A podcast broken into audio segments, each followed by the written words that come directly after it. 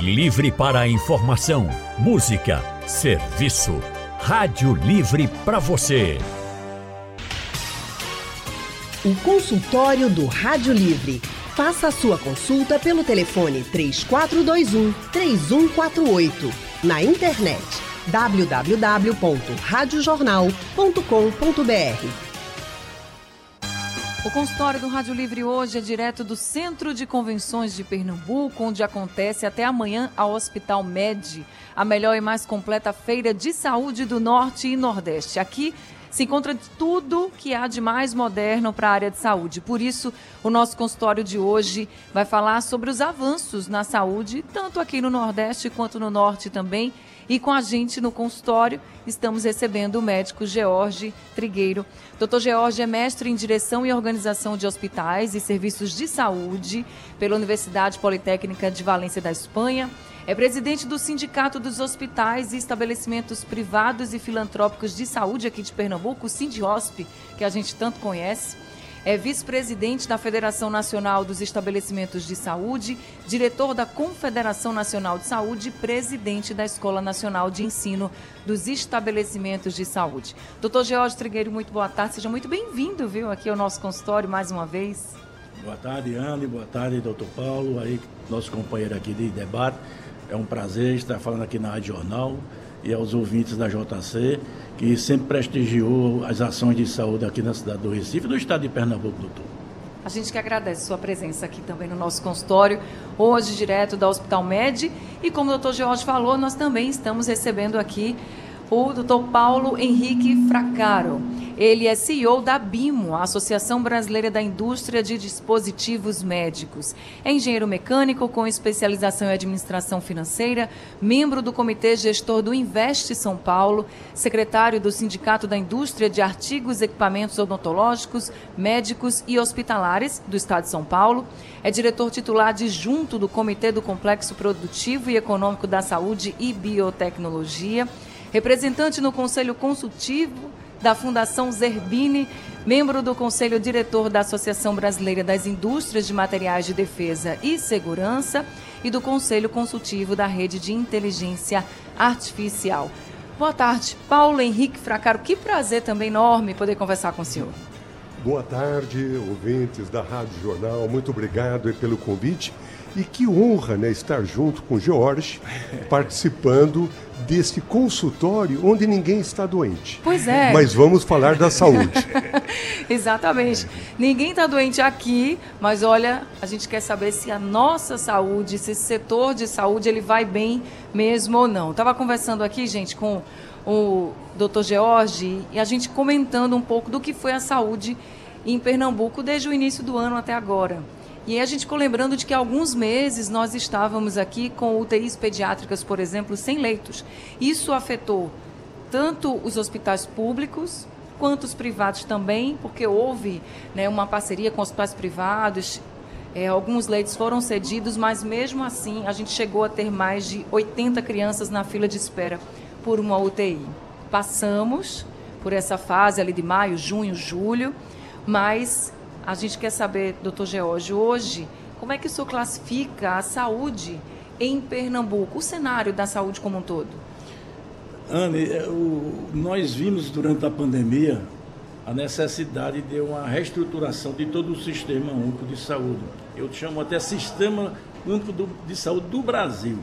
Porque se não houver realmente uma parceria público-privada, um entrosamento de saúde suplementar do privado com o sistema de saúde que atende obrigatoriamente, constitucionalmente, a toda a população, a situação fica difícil. A gente sempre costuma dizer que as grandes transformações tecnológicas, transformações de saúde, comportamental, ocorrem ou numa guerra ou numa pandemia. Foi o que nós vivenciamos durante a pandemia. A pandemia, quando chegou, embora já tenha sido, tenha a previsão de que ocorreria um, um certo dia, pegou toda a estrutura de saúde do Brasil desorganizada. Nós vemos, vivenciamos a falta de equipamentos, de insumos, que ia desde máscaras, seringas, eh, respiradores, como também o próprio treinamento, é é o comportamento dos profissionais de saúde. E aí ficamos esses dois anos praticamente estagnados e vivenciando grandes dramas com falta de UTI. Naquela ocasião, eh, nós do Sindicato do Hospital fizemos uma parceria com a Secretaria Estadual de Saúde, onde disponibilizamos mais de 400 leitos, inclusive 200 leitos. Por que o privado fez é, é, essa parceria? Porque eles tiveram uma verba extra, onde fizeram um financiamento desses leitos de UTI que pagava praticamente 100% da diária que se paga atualmente. Passou a pandemia, voltou ao patamar normal. Não se paga. O sistema de saúde, mesmo com muita verba, é, é, é, é insustentável da maneira que está em termos de financiamento e de gestão. Você vê que nós temos hoje uma ministra que vem de originada da Fundação Oswaldo Cruz, com grande equipe de técnicos, assessorada por cinco ex-ministros, mas a situação no Brasil quando todo governo que assume diz, não, a prioridade é saúde, educação e segurança. E a saúde, como o doutor Paulo disse aqui formalmente nós conversando, não tem uma política de Estado. Tem uma política de governo, mas não é só do Brasil, não é aqui mesmo também. Sim. Todo governo que entra quer modificar, quer construir hospital, quer fazer obra de pedical, e de preferência nas beiras das estradas, como nós dizemos aqui, para o pessoal ver que está fazendo. Quando nós temos condições de absorver, se houvesse uma ação coordenada entre o público e o privado, em tra trazer uma saúde de melhor qualidade para a população. Você falou, esse ano tivemos problema de superlotação em UTI de pediatria. O, o privado socorreu novamente. E agora não, estão ampliando. O legado que deveria ter ficado na pandemia foi muito pouco. Deviam ter mantido os leitos, de, tanto de pediatria como de adulto, mas principalmente é, nos hospitais você vê, o maior hospital, a maior emergência do Norte-Nordeste é aqui no Recife, Hospital da Restauração. Uhum. Ah, se diz o paciente está no chão um chão dois chão três que não tem leito para os pacientes ficarem. Eles ficam no, no chão, que às vezes numa cidade como Recife, que ontem foi afirmado aqui pela secretária municipal de saúde, que é a primeira cidade do Brasil que recebe mais pacientes do, do, dos outros estados pela qualificação dos profissionais e pela resolutividade que tem o Hospital da Restauração. Ninguém tira o mérito desse hospital. Mas as condições de, de, de, humanização que tanto se fala no atendimento, ela não existe. Essa preocupação nós estamos discutindo, discutimos ontem em relação ao nosso Congresso de Gestão. É, foi bem colocada aqui a necessidade de se incorporar a inteligência artificial nos procedimentos, nos diagnósticos. Não tem mais sentido você não ter o apoio da, da, da tecnologia. E amanhã vamos estar discutindo no nosso sexto fórum exatamente um problema que também surgiu aqui em Pernambuco, que é o caso desse fungo que apareceu aí, a Cândida Auris, a Cândida Auris, que chegou aqui em alguns hospitais públicos, então já querendo aparecer nos hospitais privados. Isso basicamente por falta de estrutura, falta de superlotação, com, se transmite por contato, então precisa realmente se repensar na, na saúde como um todo.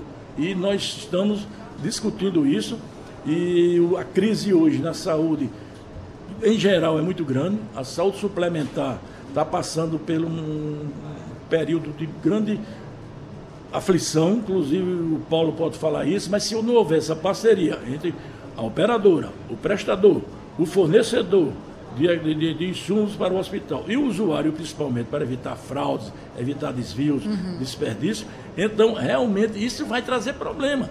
A saúde suplementar, ela hoje está atendendo 50,2 milhões de usuários. Isso significa 25% mais ou menos da população. E se gasta mais do que o SUS para atender 775 milhões. Quer dizer, é uma incongruência é, esse. esse e, e, não é dizer que a suplementar está em excelência, não. O relacionamento está um pouco difícil. Os operadores com dificuldades, um problema muito grande de concentração de operadora, verticalização de hospitais, estão verticalizando, vendendo produtos é, é, que não entrega ao paciente o resultado que, que ele está esperando.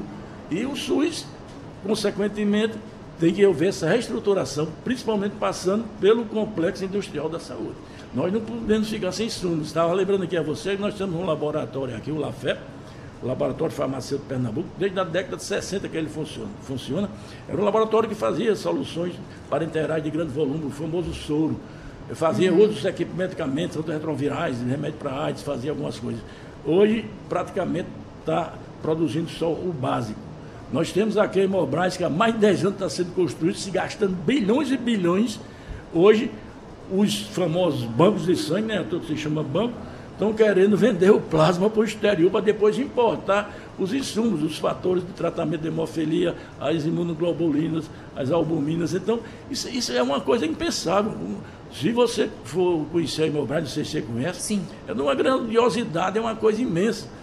Nós temos aqui também já um polo fábrico-químico, aqui o Achei já está aqui, está vindo outra indústria farmacêutica, mas isso tudo são coisas que tem que se trabalhar em conjunto. O governo tem que chegar junto com o privado para a gente então tentar fazer um novo sistema de saúde do Brasil. A gente fica ouvindo o senhor falar e não dá realmente para entender como é que a gente pode tentar vender, por exemplo, um plasma para depois importar o produto que vai ser feito quando a gente tem mão de obra e a gente tem capacitação aqui. A gente tem profissionais muito bons, a gente tem condições de fazer, querer fazer. Agora, doutor George tocou num ponto de insumos, e aí você pode estar ouvindo dizendo assim, insumos, o que, que ele está falando? Vou explicar. Na pandemia, a gente acompanhou muitas notícias de que estavam faltando seringas, máscaras e todos esses materiais, né, que o doutor George colocou aqui, os insumos, esses materiais básicos. O doutor Paulo está aqui com a gente, e ele é justamente representante da indústria, né, que produz inclusive esses insumos. E doutor Paulo, a gente percebe no dia a dia da nossa realidade, em que muitos hospitais, os pacientes, até profissionais de saúde dizem: nós trabalhamos aqui sem insumos, sem os materiais básicos. Está faltando, chega pouco. Aí eu lhe pergunto: é porque a nossa indústria não é capaz de produzir? O que, que falta? Olha, eu acho que nós temos que separar a, a resposta para essa pergunta. Uh, aliás, fiquei parabenizo o Jorge, porque ele foi muito claro de mostrar o arcabouço que nós estamos vivendo na saúde. Mas vamos voltar à sua pergunta. Antes da pandemia, o mundo todo tinha uma filosofia que era procurar a, a, o local mais barato para a produção dos seus produtos. E, por falta de incentivos locais, é verdade, máscaras, luvas, ventiladores acabaram indo para países como Índia e China. Muito bem. Achávamos que a pandemia nos daria uma lição de mostrar que um país sem uma infraestrutura industrial, ele vai ficar à mercê desses polos que estão fora do Brasil na hora de uma necessidade. Foi ridículo a o que o Brasil passou para conseguir ter esses produtos brigando em portos e aeroportos da China com países de primeiro mundo, como Estados Unidos, Inglaterra e França. Eu achava que nós iríamos aprender a lição. Passou a pandemia, esquecemos a lição. Hoje, o que falta é um grande planejamento do governo mostrando quais são os produtos estratégicos que deverão ser demandados para serem produzidos no Brasil. As seringas, você sabia que o Brasil é um dos poucos países do mundo que tem quatro sites de produção, quatro fábricas de seringa. Mas nenhuma fábrica está produzindo para deixar, deixar o produto numa prateleira. Eu lembro que no meio da pandemia eu fui em busca do Ministério da Saúde pedir qual é o planejamento que você precisa que as indústrias possam começar a se preparar. Essa resposta nunca veio. Só vinha quando se abria um edital e o volume que se pedia era enorme, e aí falava, vamos importar, como se tivesse sobrando o produto. Uhum. E aí começou a faltar também o produto aqui. Hoje, a situação, quando alguém do hospital fala que estamos precisando de produtos, o Brasil está com capacidade de atender todas as nossas demandas máscaras voltamos a produzir grandes volumes, luvas grandes volumes, ventiladores. Quando a pandemia começou, nós tínhamos quatro fábricas. 60 dias depois, doutor Jorge, tínhamos 11 fábricas. O que, que o governo fez? No, eh, no, entre setembro e outubro, logo depois a pandemia foi decretada em 12 de março de março, 2020. Isso, isso. Em setembro, o governo falou: não, não preciso de mais nada. As fábricas ficaram com as produções nas suas prateleiras. Então, hoje o que falta é nós temos produção suficientemente para atender. O que falta é uma organização para que possam adquirir os produtos que estão sendo fabricados aqui. Então, o que hoje não existe é infraestrutura para comprar os produtos e muitas vezes é por falta de orçamento que esses hospitais estão lutando. Sem orçamento não se tem licitações uhum. e sem licitações os hospitais estão atendendo muito mal as demandas internas que eles têm. Então começa a se dar prioridade para aquele paciente que está precisando e outros que estão nos leitos, nos corredores, que são considerados talvez não prioritários, ficam lá esperando a sua vez. Então as fábricas estão preparadas, mas o problema é de uma complexidade muito maior para que possa essas demandas serem atendidas.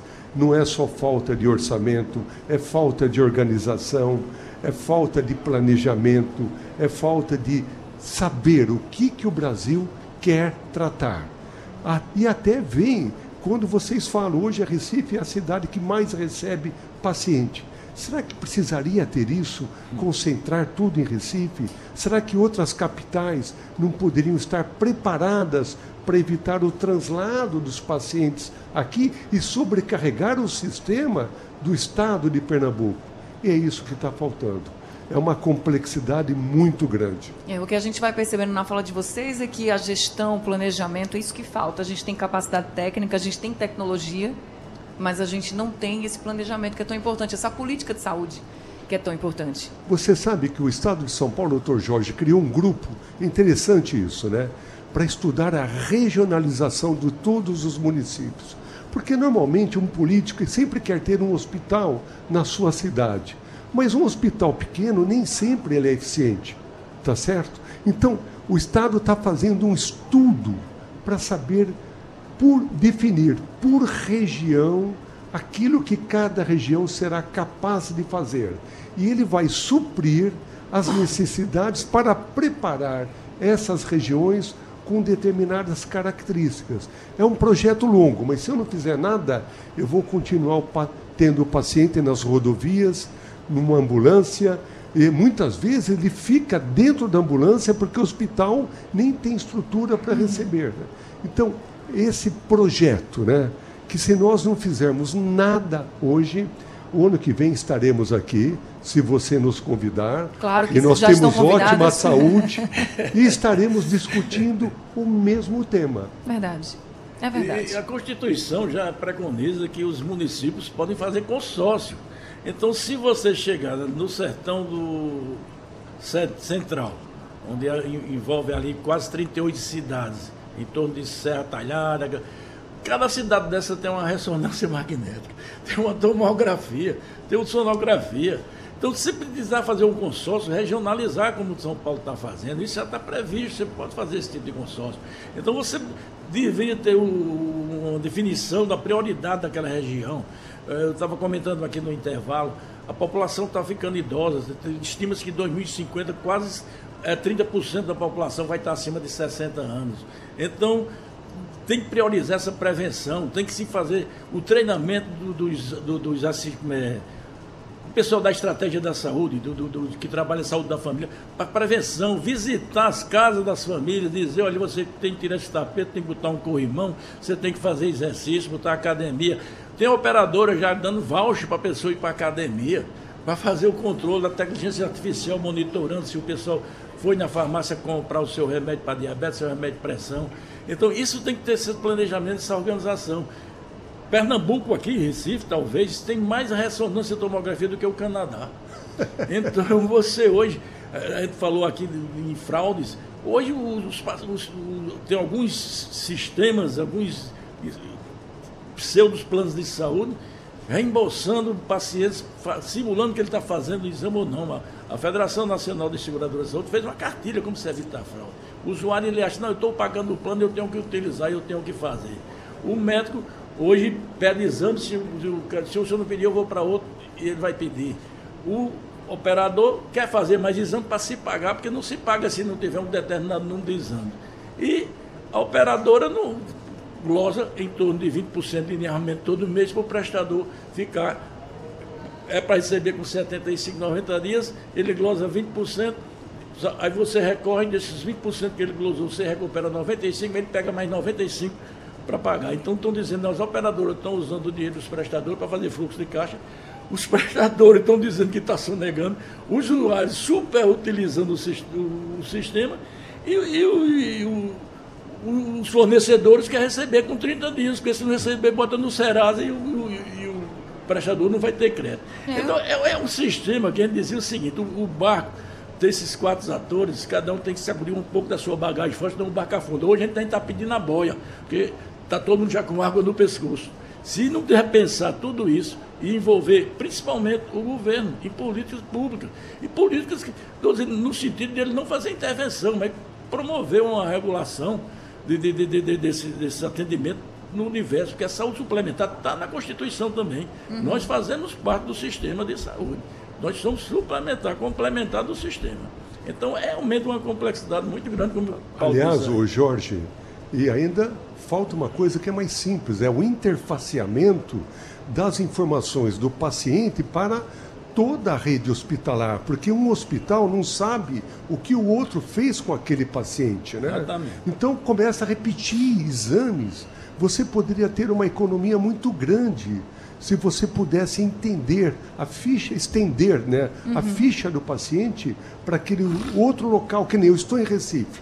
Se eu tiver algum problema, eu vou a um hospital, mas tudo que aconteceu comigo está no, está no hospital de São Paulo. Que é onde Provavelmente você mora. o Recife não vai ter acesso a isso. Aí vai começar tudo do zero, né?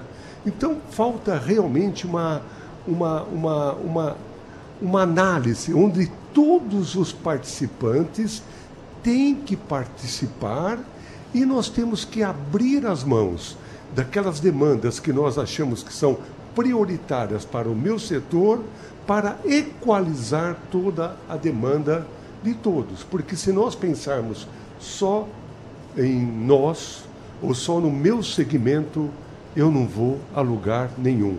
E ainda vem um quinto pilar, que é a judicialização. Sim.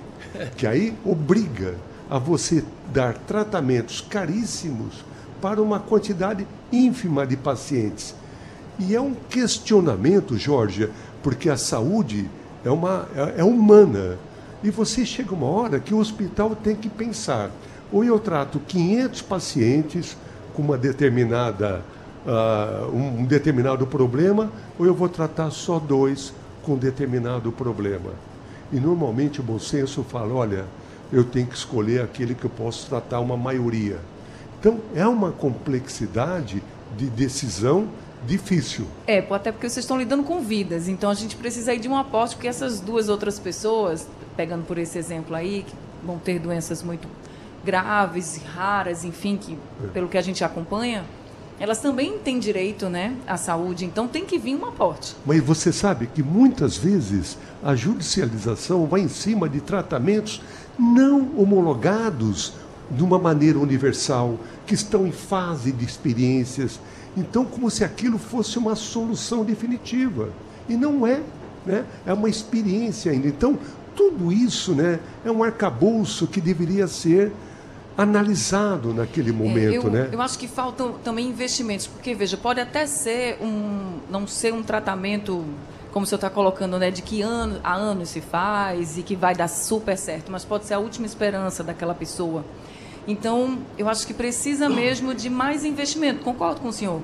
Acho que precisa de mais investimento, precisa mais de planejamento, mais ações. A gente só não pode. Eu acho que para a gente que não está na área da saúde é muito difícil dizer assim, olha, só são duas pessoas aqui, são 500. A gente eu, entende. Eu acho que o que Paulo quis mas dizer... É, mas são vidas, entende? É, e é por isso que eu acho que os governos eles precisam pensar junto. Aí eu concordo com vocês.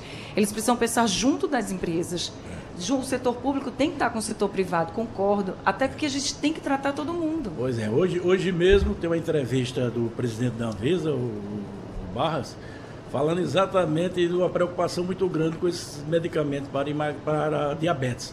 Foi uhum. feita aquela seringazinha, aquela, não vou dizer o nome comercial, porque praticamente só existe ele, é o Ozempic. Até barato em relação, R$ 1.200, R$ 900. Estão usando agora para emagrecer. Estudos publicados agora estão atribuindo ao uso indevido a, a suicídios e automutilações. É o que ele chama off-blade, estão usando medicamentos off-blade. Essa questão que ele colocou aqui, eu me lembro quando surgiu a AIDS, e se diziam que estavam protegendo as pessoas que tinham um comportamento é, de, de, risco e o governo estava dando mais dinheiro para os pessoal do que para tratar HIV, do que para tratar sarampo, do que para tratar as doenças infecto-contagiosas. É, aí disseram, não, mas porque você levar uma, furada, você tem uma chance de ter 0 a 3% de pegar AIDS. Assim, mas se for eu que peguei AIDS com uma furadazinha de, de agulha, é um, um, um só.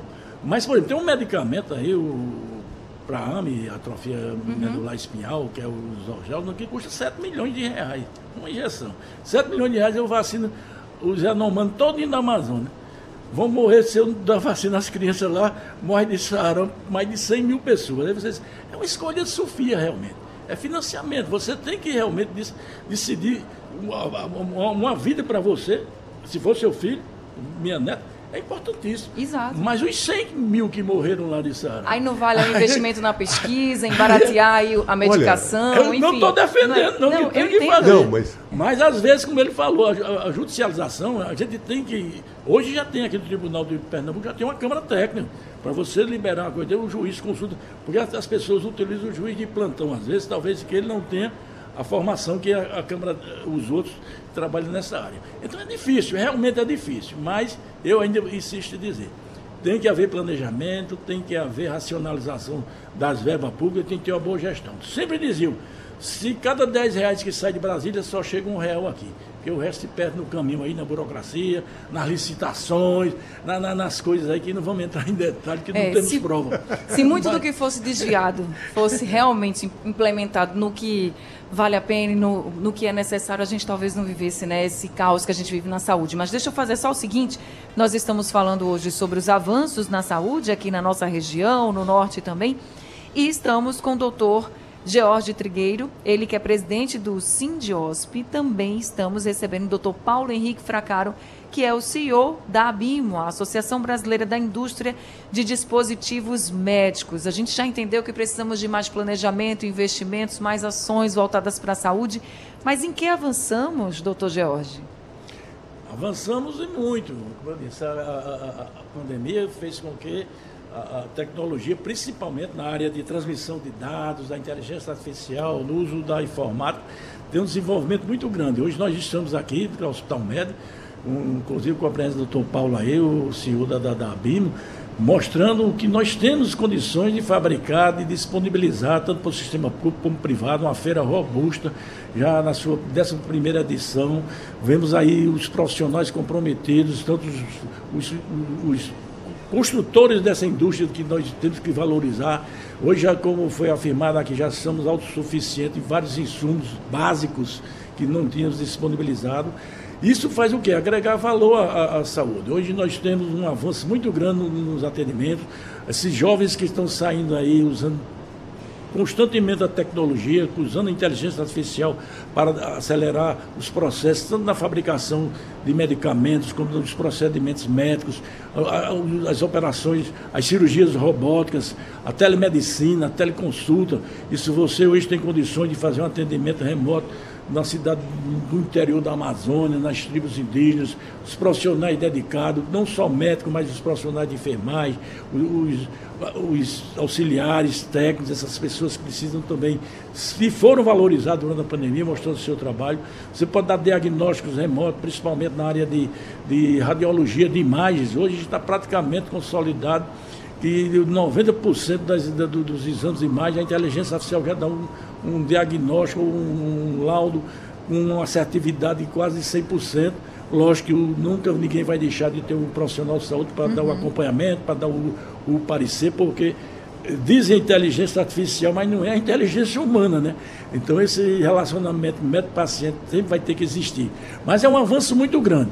E foi, está provado, ontem foi demonstrado aqui no nosso Congresso de Gestão, que alguma operadora fez um estudo e que as pessoas se sentem muito bem é, acolhidas quando você não precisa pegar um transporte de má qualidade, sai sem se alimentar, sai 4 horas da manhã, para uma simples consulta, simples que eu digo entre aspas, porque é uma consulta. Existe a teleconsulta, a telemedicina e o telediagnóstico. Você não pode fazer uma consulta com robô, com o doutor Google. Tem que ser uma consulta praticamente presencial, porque tem que ter um profissional de saúde ali, se for na atenção básica primária, pode ser uma nutricionista, pode ser um psicólogo, pode ser um, uma enfermeira.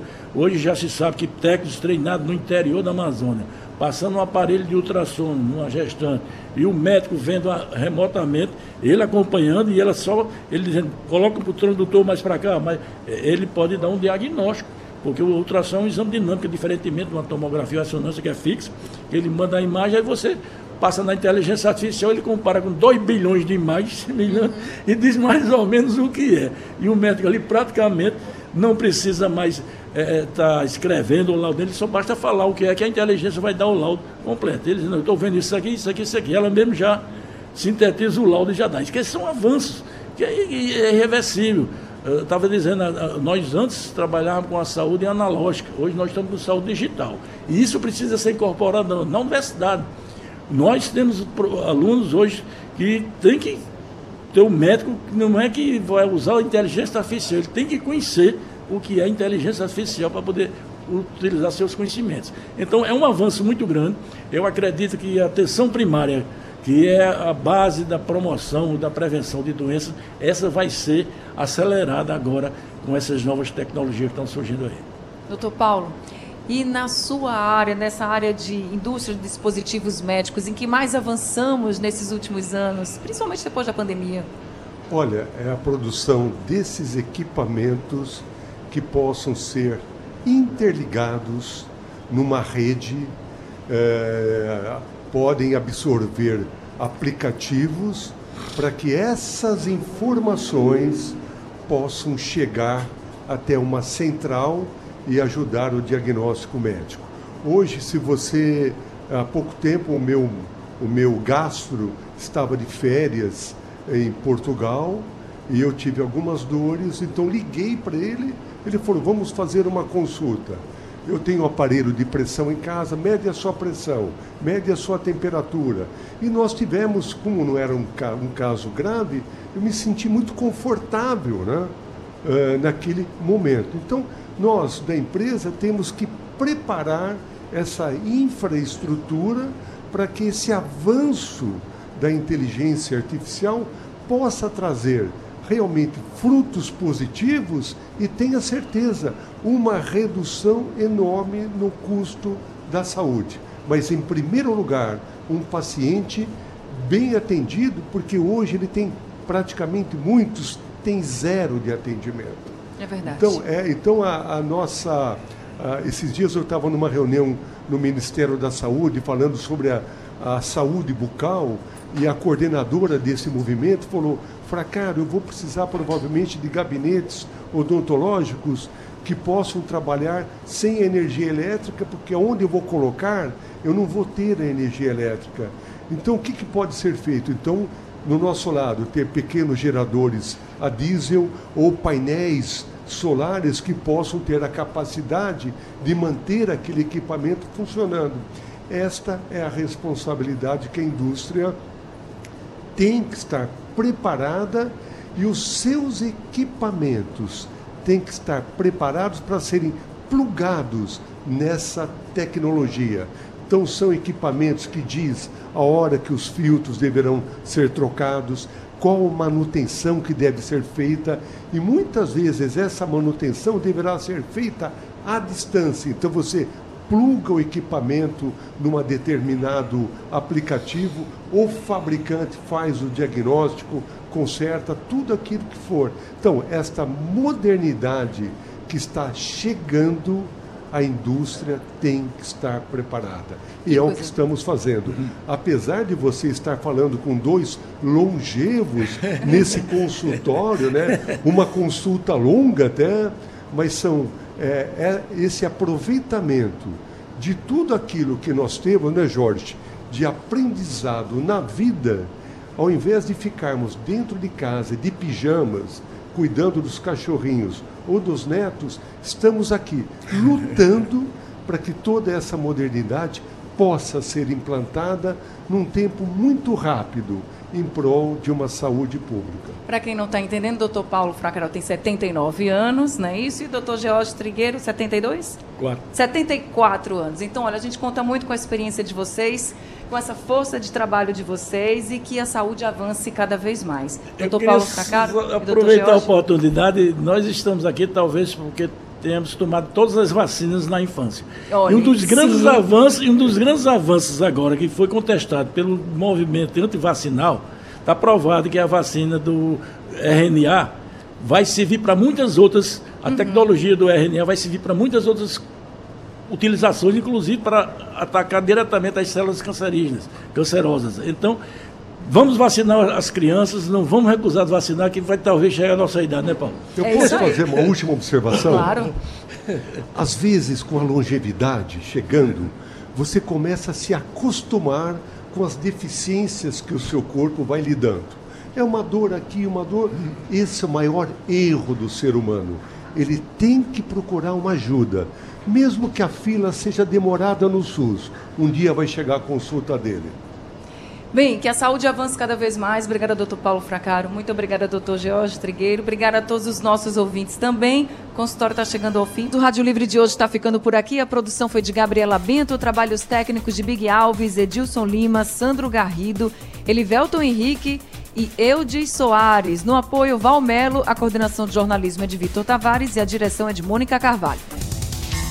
Sugestão ou comentário sobre o programa que você acaba de ouvir, envie para o nosso WhatsApp 99147 8520.